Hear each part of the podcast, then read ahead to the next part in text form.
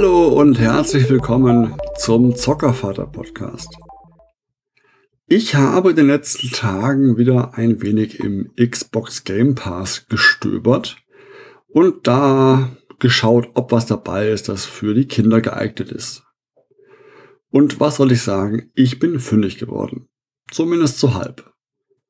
Das Spiel Tinykin ist im Game Pass enthalten und macht wirklich viel Spaß. Worum geht im Spiel? Wir sind ein menschlicher Weltraumforscher namens Milo und leben im Weltall.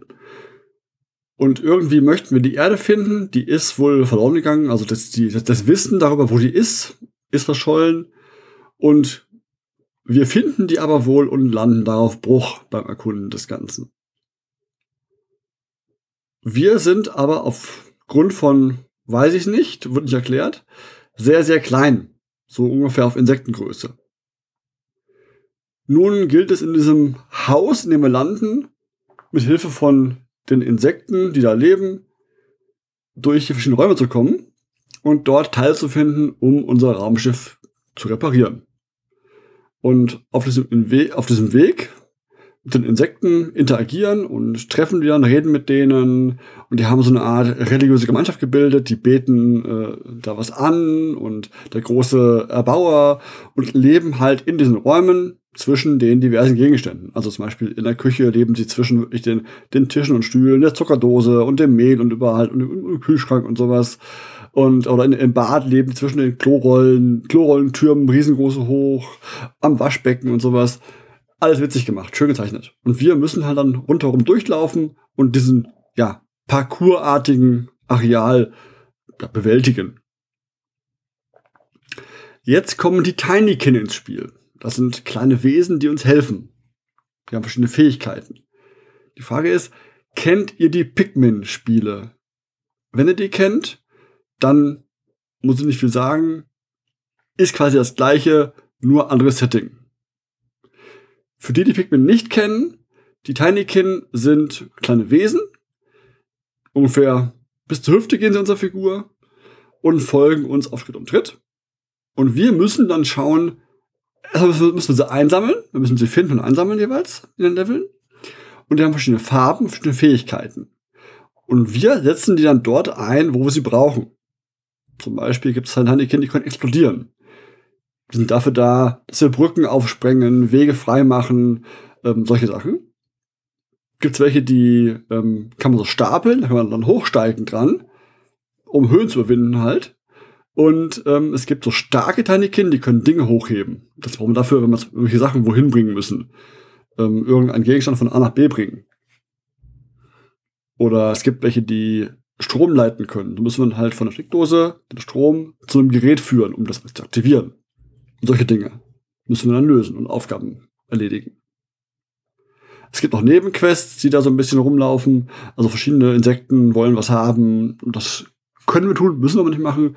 Es gibt pro, ähm, pro Level, also pro Hub, also pro, pro, pro Raum, der eine Welt ist, gibt es drei Nebenquests, die wir erreichen können. Und noch ein paar Sammelgegenstände gibt es auch noch. Und man kann auch, wenn man genügend solche, es gibt überall liegen so, so, so goldene, goldstückartige Pollen herum. Und die einsammeln und abgeben pro Level an einem bestimmten Punkt und wir genügend davon haben, bekommen wir einen, ja, Nektar, der jetzt einfach nur, ja, als Sammelgegenstand quasi dient. Der hilft nicht, der ist einfach nur da. Beispiel der Aufgaben, zum Beispiel im Badezimmer, möchten die Silberf Silberfische, die möchten eine Party feiern. Nur es fehlt Schaum, das Partyboot fehlt, die Musik fehlt, das Discolicht fehlt und so weiter. Und so müssen wir halt schauen, wo ist das Shampoo am Schrank irgendwo, müssen das freischaufeln, müssen das dann runterbringen, um halt mit dem Wasser Schaum zu erzeugen. Die Disco. Taschenlampe finden irgendwo, die ist irgendwo, Taschenlampe ist irgendwo, müssen die finden, müssen die hinbringen, müssen das, das, das, das Lichtchen einfärben, dass wir entsprechend keine Farbe haben und so und so fort. Oder wir wollen dann, ähm, das Boot ist so, so, so, ein, so ein Spiel, Plastikboot, das wir besorgen müssen. Und dafür müssen wir halt sehr viele von diesen starken Tanikin haben. Die wollen gefunden werden, gesammelt werden, dass wir genug davon haben. Und so wird das Rätsel immer weiter gelöst. Und es macht sehr viel Spaß, das so durchzuspielen, weil immer was los ist, immer was, was zu tun ist irgendwo, immer Aufgaben da sind. Es ist seltenst unklar, was man tun muss. Also immer, immer ist irgendwo ein Hinweis, hey, der Hauptquest ist da und da und da. Die Nebenquests sind manchmal ein bisschen versteckter und nicht ganz so offensichtlich, aber auch da, es gibt Hinweise. Das Einzige, was man da so machen muss, ist darauf, die, die sich merken, weil wenn man dann das Spiel über mehrere Tage spielt und vergisst, was der Hinweis war, da kommt nicht immer noch mal der Hinweis. Und dann muss man gleich überlegen, wo war das gleich? Habe ich gesehen? Ja, wo war das gleich? War das links oben, rechts oben, irgendwo in der Ecke? Manchmal etwas schwieriger, aber nicht verkehrt. Mir hat Spaß gemacht und dem Leopold auch. Jetzt war es für einen fünfeinhalbjährigen, der er ist, manchmal etwas schwer zu spielen stellenweise. Gerade wenn es darum geht, eben zu sehen, wo ist denn was ähm, oder wo kann man die Tinykin noch irgendwo einsetzen.